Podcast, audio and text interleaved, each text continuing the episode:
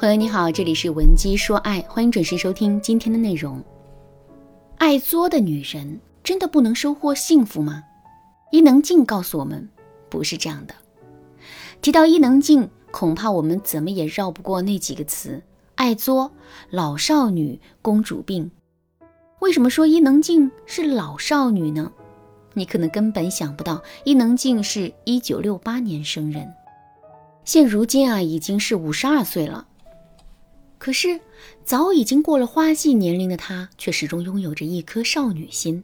比如，她会经常在社交平台发一些煽情的小文字，乃至于措辞矫情到让人无法接受。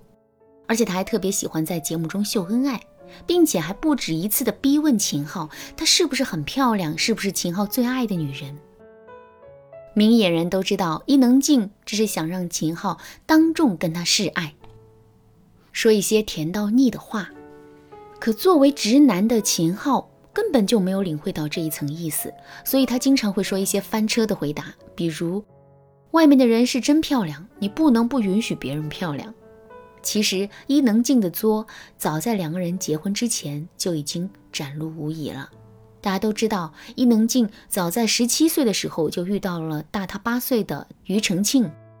但迫于双方都是艺人的关系，两个人从一九八六年相爱，直到二零零零年才结婚。婚后生下了儿子哈利。这原本是一段令人羡慕的婚姻，可最终却因为伊能静和黄维德牵手被拍而戛然终止。不管当时的真相究竟如何，最起码伊能静的形象受到了很大的损伤。再加上她离过婚、生过孩子，在年龄上也比秦昊大了十岁。按理来说，在这一段感情中，他应该更低框架一些才对。可是他没有。秦昊追她的时候，他依然敢作敢闹敢任性。甚至有一次啊，伊能静竟然作到直接挂断了秦昊的电话，并且在挂电话之前对他直言：“我可是要结婚的女人，如果你只是想跟我谈恋爱的话，就不要再浪费彼此的时间了。”幸好秦昊比较执着，在第二天的时候回复他说：“你不问我怎么知道我不想结婚呢？”经过了这件事情之后，两个人才最终步入了婚姻。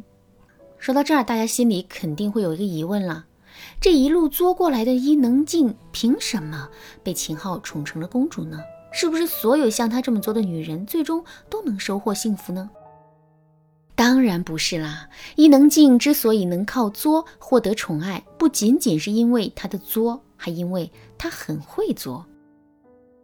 其实作。在本质上啊，是我们女人在两性关系中的一种语言，只是很多女人不会使用这种语言，作的过了分，这才导致了问题的出现。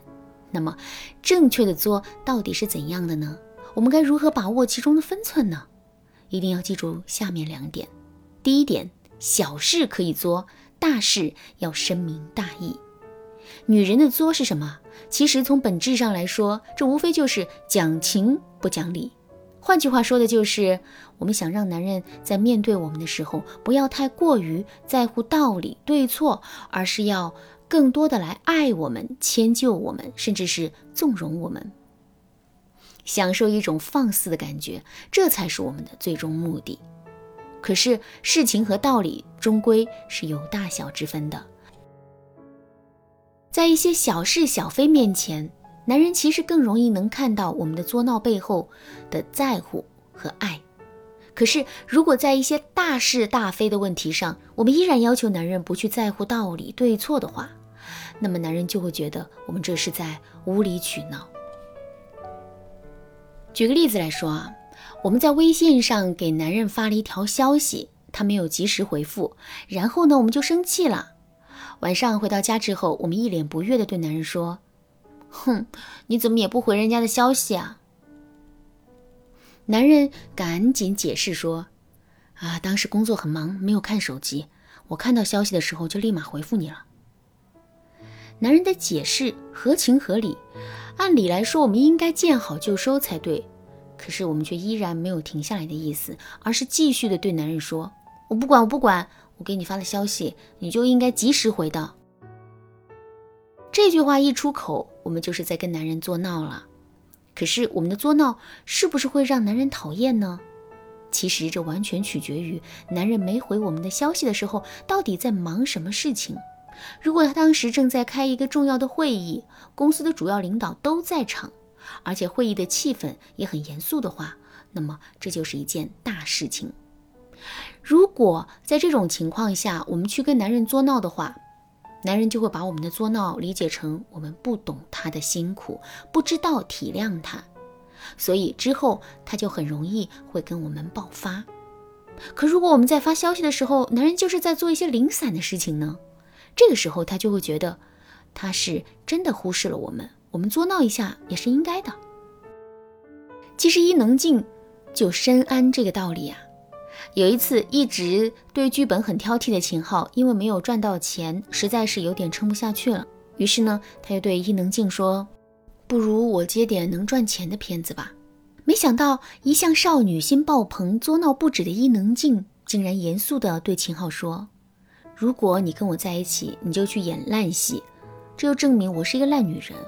我们俩一起发光，就表示我是最好的老婆。你不用担心，时代会等到你。”这几句慷慨激昂、振聋发聩的话，一下子就把秦昊说服了。同时，秦昊也意识到自己身边的这个女人绝不是一个只知道作闹的肤浅女人。当然啦，能够像伊能静这样，在一个如此恰当的时机说出这么一番高水准的话，这也并不是一件简单的事情。如果你也想拥有这样的能力，可以添加微信文姬零零九，文姬的全拼。零零九来获取导师的针对性指导。好，我们继续来说到第二点，我们所有的作闹都要以尊重为前提。在现实生活中，很多姑娘一拾起性子来，就各种不管不顾的事儿是怎么能闹大怎么来，理儿是怎么歪怎么讲。可是男人不会无限度的包容我们，这里面究竟是要有一个底线的。这个底线就是，我们一定要足够尊重这个男人。如果失去了尊重，再小的一件事情都可能会变得一发不可收拾。比如说，两个人宅在家里的时候，我们一个气不顺就会张口训斥男人。不过，在这种情况下，男人可能并不会生气。可是，同样的事情，如果我们放到公众场合去做呢？如果我们在男人的朋友面前让他下不来台呢？